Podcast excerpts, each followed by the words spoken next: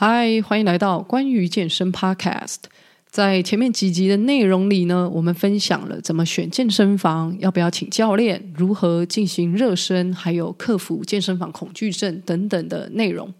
啊，接下来呢，我们终于要聊一些会发生在健身房这个空间里面，或者是说我们开始训练之后可能会有的状况跟疑问。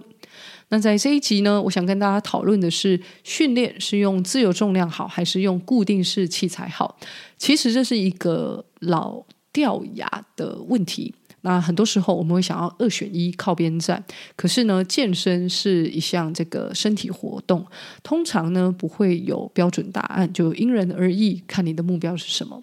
所以呢，我们先来搞清楚什么是自由重量跟固定式器材。自由重量通常就是指你在使用这个器材的时候，身体不会被呃限制活动范围或者是角度，那是你自己来控制这个器材的轨迹方向。那健身房里面的一个哑铃、杠铃、壶铃、药球等等的，都可以是自由重量。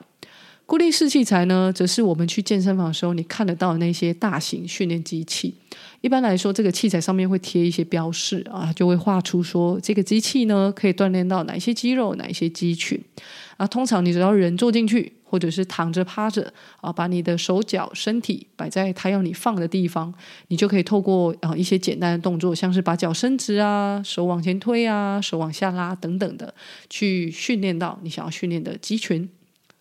那一般来说，操作自由重量会比较需要一个控制能力，还有很高度的一个专心，所以呢，也可能会比较累。所以通常大家会习惯把这种自由重量训练哦放在菜单的前半段。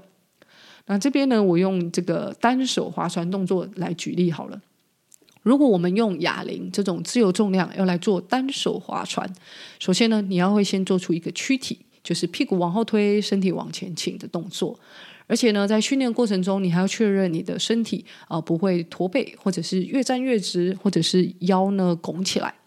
那再来呢，你还要控制哑铃的方向。诶，到底我的手要往屁股的方向拉，还是直直的往天花板拉？那我的手肘要离身体近一点，还是远一点比较好？那光是这一些要素哦，要考虑进去，要做对，就可能要花掉啊很多的一个专注力。所以呢，才会有人建议说，你要做自由重量的话啊，可以放在菜单的前半段来做。那这个时候体力、精神都会比较好。那如果你是用固定式器材做单手划船呢，会有什么不一样的情况？第一个是你可能是坐着的，那再来呢，你胸前也许会有一块可以靠的一个垫子，那这就可以帮助你身体不会乱跑。那动作的轨迹呢，也已经被器材固定了，所以你就少掉很多可以让你分心的动作，你就比较能够专注在出力做拉这样子的一个动作。那也因为你的身体被器材可以说是架住了，相对比较不费力，所以通常可以拉的重量呢，可能会比你拿哑铃还要重。那这个优势呢，就可以满足一些人，比如说他想要特别加强背部，那用机械式的方式来做，也许呢就可以达到他的一个目的。那综合刚才的分析，听起来固定式器材好像比较好操作，然后自由重量好像就没有教练指导，感觉很容易做错。但事实上呢，自由重量听起来不好做，但实际上是它的优点。相对的，固定式器材的优点也可能会变成是缺点。我们再一次来讲单手划船这个动作。呃，虽然使用哑铃做单手划船有很多美感，可是这个美感其实也是一个训练哦。当你做出躯体屁股往后推、身体往前倾的这个动作的时候，代表你也可以做出一个宽脚链的动作，也就是硬举。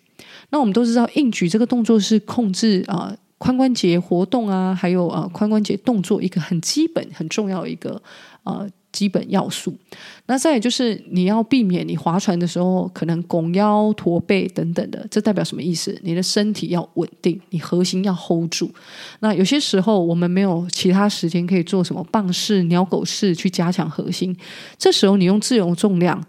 做一些训练，核心呢就会被强迫要稳定住。其实它也是达到一个训练的目的。那前面有提到固定式器材，虽然它是把人的身体固定的好好的，可是有一些器材设计其实没有考虑到个体差异，也就是说啊、我们的身高、我们的手脚长度都不一样，那我们动作的角度跟轨迹一定多少有落差，可是我们却所有人都使用一样轨迹、角度都没有变的器材在做训练，所以想当然这个效果啊、可能也会有一些差距。那再来呢，我可能会说了一个比较得罪人的话，就是。有些健身房里面买的器材啊，其实不是那么的好，并没有符合啊、呃、我们训练上的一个需要，或者是说它没有根据这个人体力学的一个呃特性去做设计。那也许呢是机器设计上有限制啊，我不清楚。但我想要表达是说。呃，有一些器材并不是啊、呃、那么的理想，可以照它图上所画的，让我们练到想要练的地方。那为什么会这样子呢？除了刚才讲，可能是机器设计上的一个问题。那再来就是，我们可能因为我们的啊、呃、身体肢段啊、长度呃不一样，所以我们在构造上面的一个差异，也会影响我们使用器材。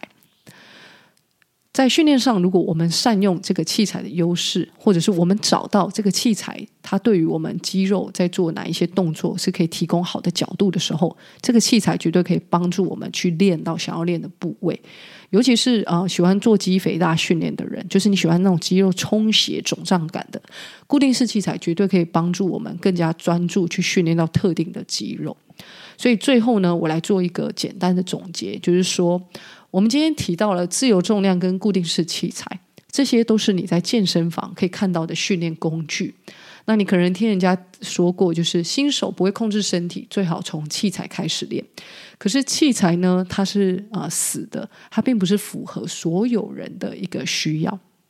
所以啊、如果你想要找到肌肉啊、被锻炼到，而且是适合自己的角度，其实呢，你还是要去学习怎么做自由重量比较好。那如果你喜欢固定式器材，让你有这种肌肉充血的感觉，或者是你有特别想要加强的肌群，其实机械式器材呢，就会是一个很好使用的一个工具。你可以把它排在啊、呃、课表的后半段，进行一个加强的动作。